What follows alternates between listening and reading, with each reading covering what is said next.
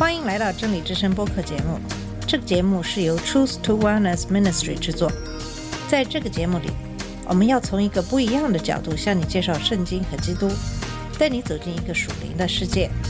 我们的节目在每个星期二、四、六更新，欢迎你的收听和关注。all the colors of the rainbow. 你好，我是马军。上期节目给大家讲述了耶稣收了第一批的门徒，他们是西门彼得和他的弟兄安德烈，以及西比泰的儿子雅各和约翰。那么，耶稣收了门徒以后，就开始了他的传道以及治病的施工。这在马太福音的第四章的结尾二十三到二十五节经文中提到。第五章开始就是我们常常听到的登山宝训。今天我们先来看看马太福音最后几节的经文。马太福音四章二十三到二十五节是这样说的：耶稣走遍加利利，在各会堂里教导人，宣扬天国的福音，医治民间各种疾病、各种病症。他的名声传遍了叙利亚全地，人们就把一切患病的，就是患各种疾病、疼痛、鬼附、癫痫、瘫痪的，都带到他面前，他就医好了他们。于是有许多人从加利利、迪加波利、耶路撒冷、犹太和约旦河东来跟从耶稣。马太福音四章二十三节和马太福音九章三十五节基本上是一样的。九章三十五节说，耶稣走遍各城各乡，在各会堂里教导人，宣扬天国的福音，医治各种疾病、各种病症。细微的差别在于。四章二十三节说的是在加利利，九章三十五节说的是耶稣在各城各乡。四章二十三节强调医治民间的各种疾病，而九章三十五节没有提及民间。这两段相互呼应的经文，这种形式称为包容，暗示马太打算将四章二十三节和九章三十五节之间的材料作为一个主题整体来阅读。主要的主题是耶稣的权柄。在四章二十三节中，耶稣通过他的教导和宣讲，行使了他的预言的权柄。这方面的一个重要的例子是登山宝训，也就是马太福音第五、六、七章所介绍的。在四章二十三节到二十四节，马太报告说，他在医治人们的时候显示了他的权威。这一主题通过八章和第九章中的九个奇迹发展起来。下面就给大家介绍登山宝训。那么，登山宝训。是耶稣行使他的语言的权柄。登山宝训可能是基督所有教义中最著名的，也是福音书中最为人喜爱的篇章之一。登山宝训记录在马太福音的第五到七章，可见这个登山宝训还是蛮长的。登山宝训可能是耶稣事工的后期才发生的事情，但马太却将它放在耶稣在世上的事工开始的时候，使它成为天国的隆重的宣告。也说明了它的重要性。登山宝训是马太福音所饱含的五个主要宣讲的第一个。在马太福音的五章一到二节开头是是这样说的：耶稣看见群众，就上了山。他坐下之后，门徒来到他跟前，他就开口教训他们。在这里的教训并没有中文中训斥的那种意思，应该只有教导的意思。那么，耶稣看到许多的人，他就上了山坐下来。那是拉比惯常的姿势。传统认为这山是加百农和近岸渔村一带的小丘。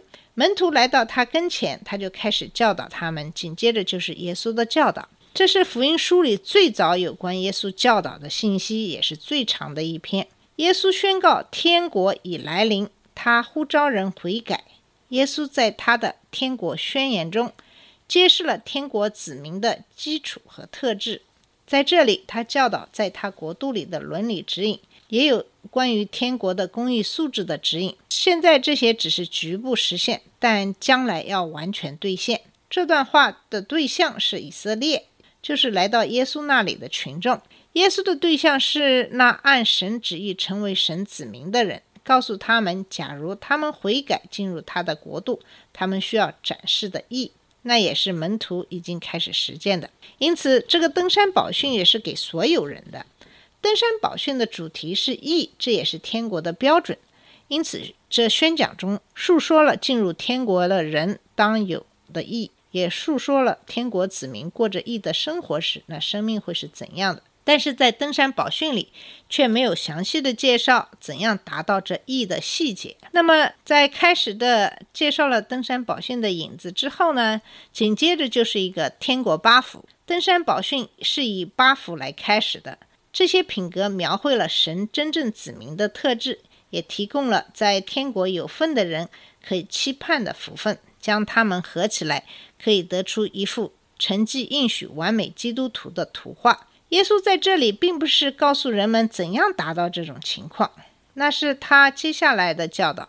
有关八福的描述中，众多为人接纳的其中一项是八福是以以赛亚书六十一章一到三节的回应，一篇以末世论为重点的经文。马太经常指出，耶稣就是那旧约预言的应验，在这里也是。所以读八福，我们也会看看以赛亚。关于米赛亚和米赛亚国度的预言，所以我们读八福的时候要注意，每一个福都像真言智慧语那样比较难懂，语言非常的精炼，但蕴含了丰富的内容。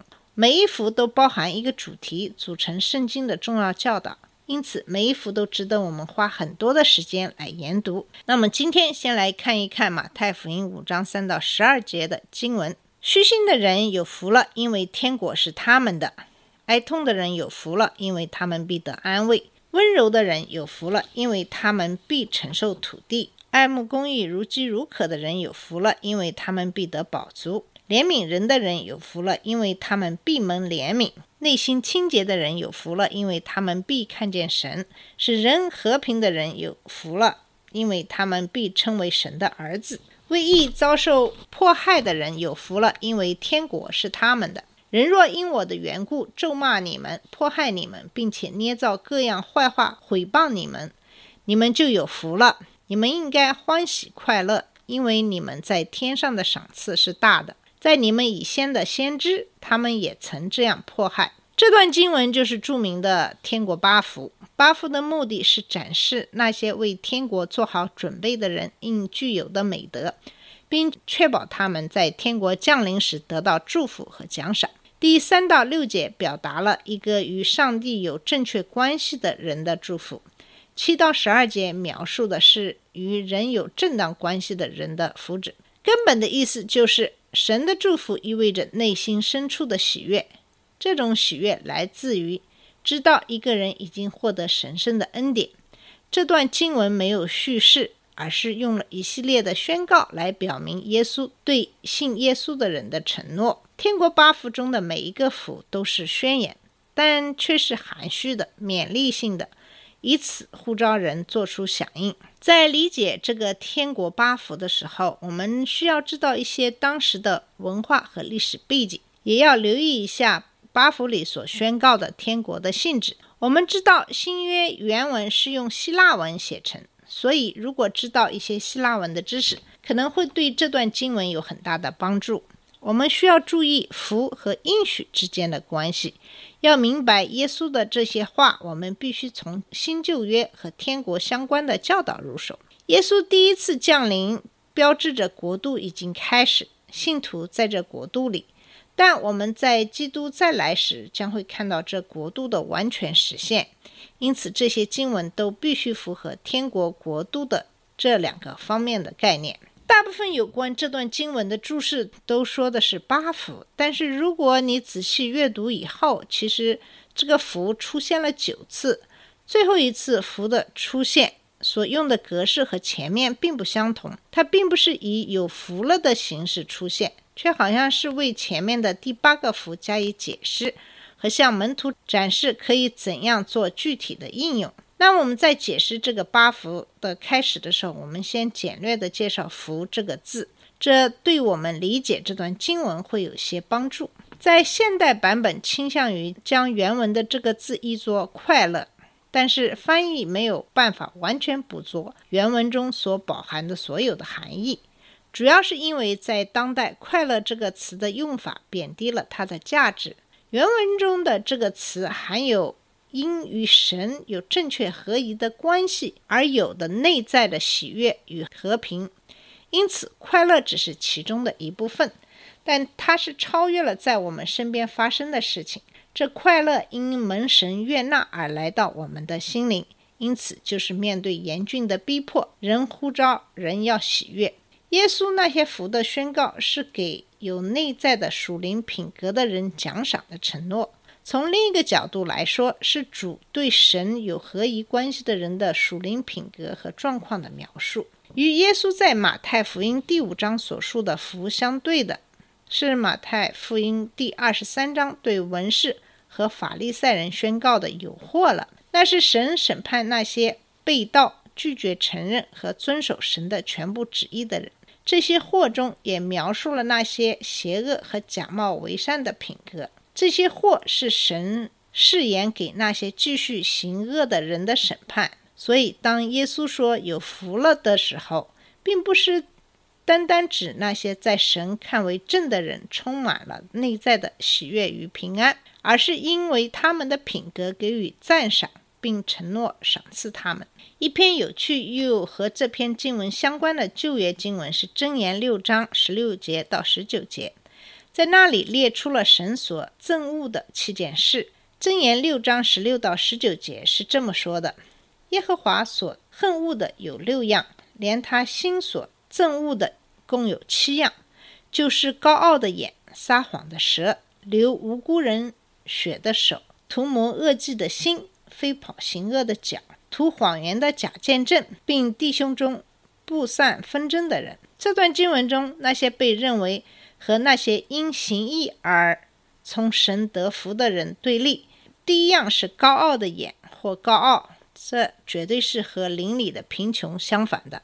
最后一样是在弟兄中布散纷争的人，这个是和使人和睦相悖的。在这两者之间，还包括了谎言的舌、流无辜人血的手、图谋恶计的心、飞跑行恶的脚、图谎言的假见证，这些都是和神所喜爱的属灵品格有着显著的差异。好了，我们今天的节目先到这里。今天主要是给大家大概的介绍了一个天国八福，在下期节目里，我们会给大家逐句逐句的讲解这天国八福的含义。谢谢你的收听，我们下次节目再见。这里是真理之声播客节目，真理之声是 Truth to Wellness Ministry 旗下的一个节目，由 Truth to Wellness Ministry 制作和播出。如果你有什么想跟我们分享，请给我们发电子邮件，我们的邮箱地址是 truth to wellness at gmail.com。你也可以直接去我们的网站 www.truth to wellness.com 浏览更多的信息。下次节目再见。colors of the rain